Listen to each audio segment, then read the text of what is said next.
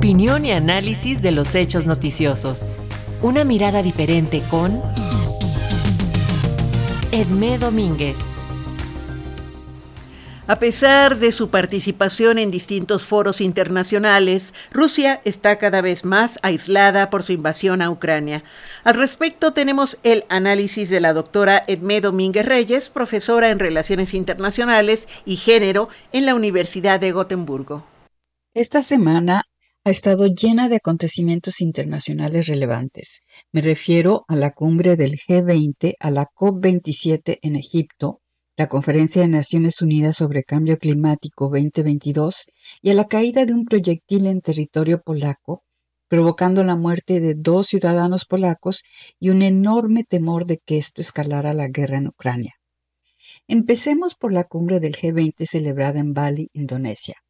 Como sabemos, este grupo de países representa no solo a las superpotencias incluyendo a Rusia, sino a potencias medianas como India, Brasil o México, y se ocupa de discutir sobre todo problemas económicos internacionales para encontrar soluciones sostenibles y aceptables a los países del norte y sur del planeta.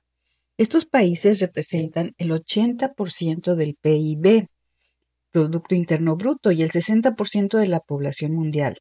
Y esta vez la discusión se centró en la invasión rusa en Ucrania y sus consecuencias geopolíticas y económicas para el mundo en general. Dada la diversidad de los participantes, de sus intereses y sus posiciones frente al conflicto en Ucrania, se temía que no se lograra el consenso para una declaración conjunta. Pero se logró un acuerdo que declara que la mayor parte del grupo condena la guerra en Ucrania, aunque admite que hay puntos de vista diferentes. La declaración afirma además que una guerra no tiene espacio en la era actual y que es inadmisible el uso o la amenaza de uso de armas nucleares, haciendo referencia a las amenazas de Putin y lamentando las consecuencias de este conflicto en la economía mundial. Aunque Putin no asistió a la cumbre y Lavrov, su secretario de Relaciones Exteriores, se retiró al poco de haber empezado la reunión, Rusia decidió suscribir la declaración so pena de quedar totalmente aislada. Se considera que esta cumbre y su declaración reflejan el creciente aislamiento de Moscú. Sus socios más relevantes del grupo de los BRICS, China e India, ya expresan solapadas críticas y reservas a la continuación de la guerra y a las amenazas nucleares de Moscú.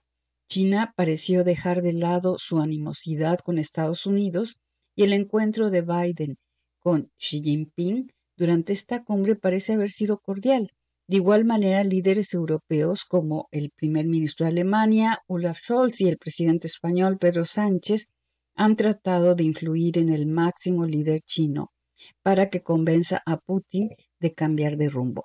Pero aparte de esta cumbre, hay otros signos del descontento de viejos aliados incondicionales de Moscú frente a este conflicto. Durante la cumbre Rusia-Asia Central el pasado 14 de octubre, el presidente Rahmon de Tayikistán le pidió en su discurso oficial a Putin que demuestre más respeto a los países de esta región, que incluye a Kazajistán, Kirguistán, Turkmenistán y Uzbekistán. El presidente Tayik se refería a la vieja relación de extracción de recursos minerales y agrícolas que la antigua URSS mantenía con estos países.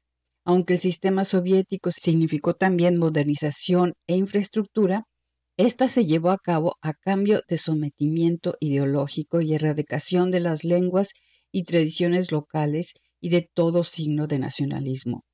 A la caída de la URSS hubo una disminución de las inversiones rusas, pero su influencia económica persistió, así como su expectativa de lealtad hacia Moscú en forma de tratados de seguridad.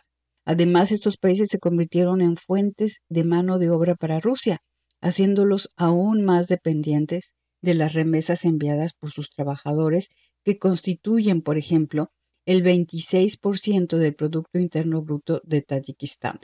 Y no hay que olvidar que muchas de las minorías centroasiáticas residentes en Rusia se han convertido también en carne de cañón de la agresión rusa en Ucrania, por no hablar de los miles de jóvenes rusos que se han refugiado en estos países para evitar ser reclutados para la guerra y que a decir de algunos residentes locales han influido en una creciente inflación de productos básicos y alquileres en la región. Por todo ello, las quejas del presidente Rahman pueden ser interpretadas como un chantaje, en vista de que ahora China se ha convertido en una alternativa para estos países a nivel económico. O se les trata como a pares o la lealtad hacia Moscú puede ser cuestionada. El segundo acontecimiento, la COP27 en Egipto, como todas estas grandes conferencias, parece seguir causando más frustraciones que esperanzas.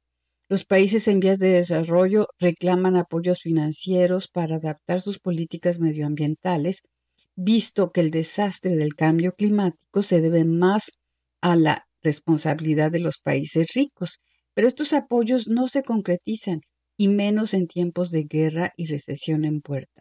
Por su parte, la delegación rusa a este encuentro una de las más grandes a esta conferencia se compone de representantes de las industrias de petróleo, gas y carbón, y al parecer estos representantes rusos, más que a comprometerse a políticas medioambientales, vienen a buscar mercados alternativos a sus productos, dadas las sanciones occidentales a Rusia.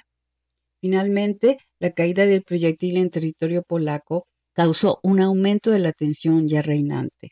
La explicación de que se trataba de un misil del sistema de defensa aéreo ucraniano que se defendía contra el ataque ruso masivo de misiles de crucero a sus principales ciudades ha aminorado esta tensión, pero no la ha hecho desaparecer.